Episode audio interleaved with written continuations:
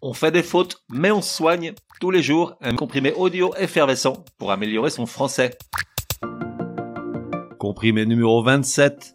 Le bon usage des verbes se rappeler et se souvenir, tu feras.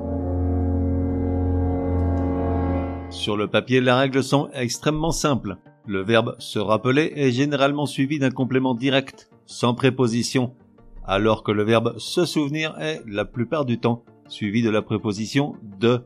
En gros, on va dire se rappeler quelque chose et se souvenir de quelque chose. Prenons d'abord le cas de se rappeler. On devrait donc dire nostalgique, Patrick se rappelle ses premières nuits avec Martine. Pourtant, il est de plus en plus courant d'entendre Patrick se rappelle de ses premières nuits, mais sache que ce n'est pas correct. Ensuite, on a toutes ces exceptions où se rappeler est suivi de la préposition de.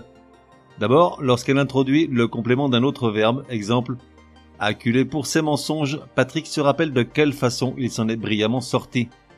Ensuite, dans la formule se rappeler de, suivi d'un infinitif, exemple, Martine se rappelle de remettre un soutien-gorge avant que Patrick ne rentre. Qu'on pourrait simplifier en disant Martine pense à remettre un soutien-gorge.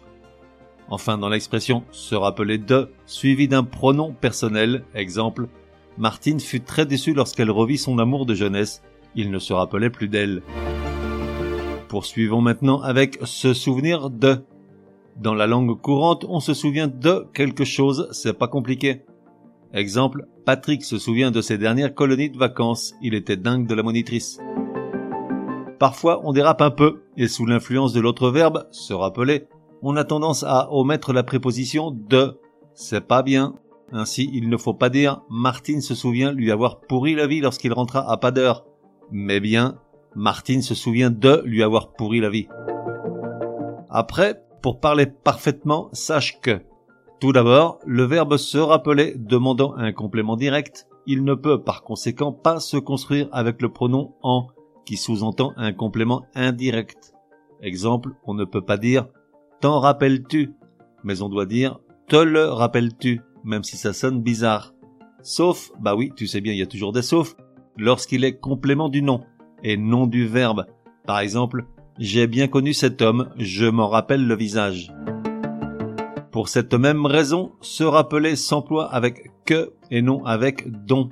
Je m'explique. On dit c'est tout ce que je me rappelle ou c'est tout ce dont je me souviens sauf Play It Again Sam lorsqu'il est complément du nom et non du verbe, par exemple cet homme dont je me rappelle le visage.